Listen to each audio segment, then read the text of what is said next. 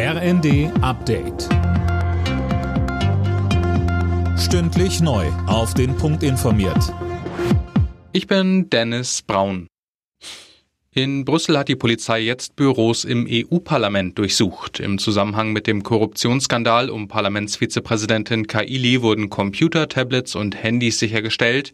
Mehr von Eileen Schallhorn. Die Ermittler versuchen durch die Daten auf den Geräten weitere Details zu der Korruptionsaffäre aufzudecken. Eva Kaili und weitere Verdächtige sollen ja von Katar bestochen worden sein, um politische Entscheidungen zu beeinflussen. Nichts wird unter den Teppich gekehrt, versprach Parlamentspräsidentin Metzola. Demnach wird es auch interne Untersuchungen geben. EU-Kommissionspräsidentin von der Leyen hat unterdessen ein Ethikgremium zur Kontrolle für alle EU-Institutionen vorgeschlagen. Die Umsturzpläne des mutmaßlichen Reichsbürger-Terrornetzwerks gingen offenbar weiter als bisher gedacht.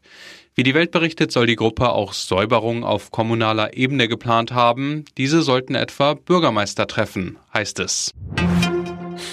Gut sechseinhalb Jahre nach dem Lkw-Anschlag von Nizza werden heute die Urteile in dem Terrorismusprozess erwartet. Die Details hat Manuel Anhut.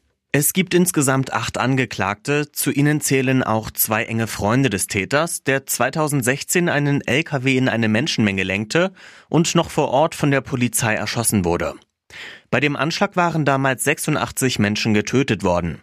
Darunter auch eine junge Lehrerin aus Berlin und zwei ihrer Schülerinnen, die in Nizza auf Klassenfahrt waren. Mit dem Weltkriegsdrama im Westen nichts Neues tritt Deutschland bei den Golden Globes an. Die Produktion ist als bester nicht englischsprachiger Film nominiert worden. Mit acht und damit den meisten Nominierungen geht die irische Komödie The Banshees of Inisherin ins Rennen. Alle Nachrichten auf rnd.de